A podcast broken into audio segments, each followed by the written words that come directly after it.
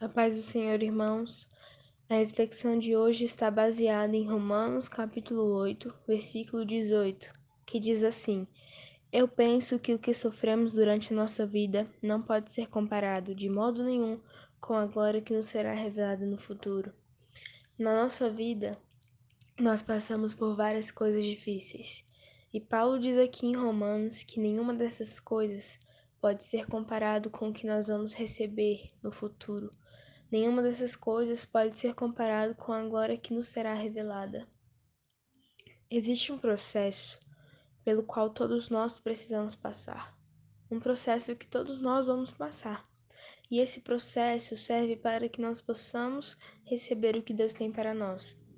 Aí você me pergunta, mas que processo é esse?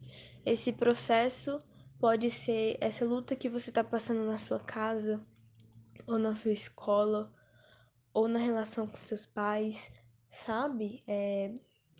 Enfim, esse processo pode ser essa luta que você está passando no momento.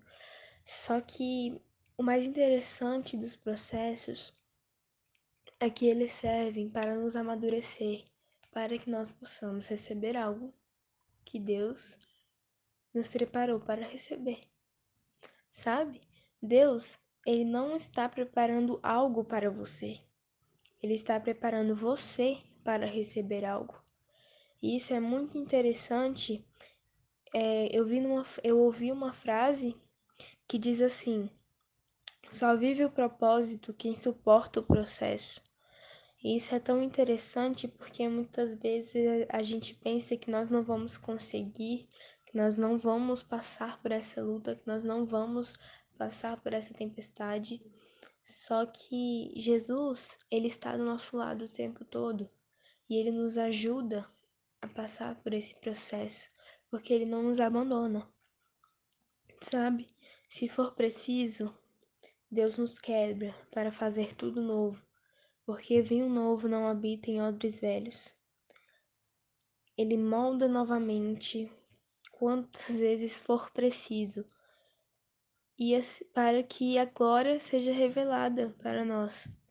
Entenda, entenda que toda vez que Jesus estiver nos moldando novamente, e de novo, e de novo, e de novo, é para que nós possamos receber o que Ele tem para nós. E assim, para que a Sua glória seja manifestada para todos por meio de nós. Sabe, as pessoas vão olhar para você e vão pensar, cara, essa pessoa passou por tal coisa, tal coisa e tal coisa. Como ela não desistiu? Sabe, nós vamos falar, eu não desisti porque Jesus está comigo. Nós não podemos fazer a obra de Deus pensando no que nós vamos receber.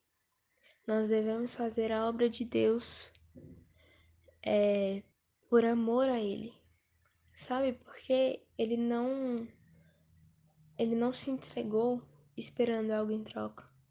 Ele se entregou porque Ele nos amou. E é isso que o Espírito Santo me deu. Eu espero que essa palavra tenha te tocado.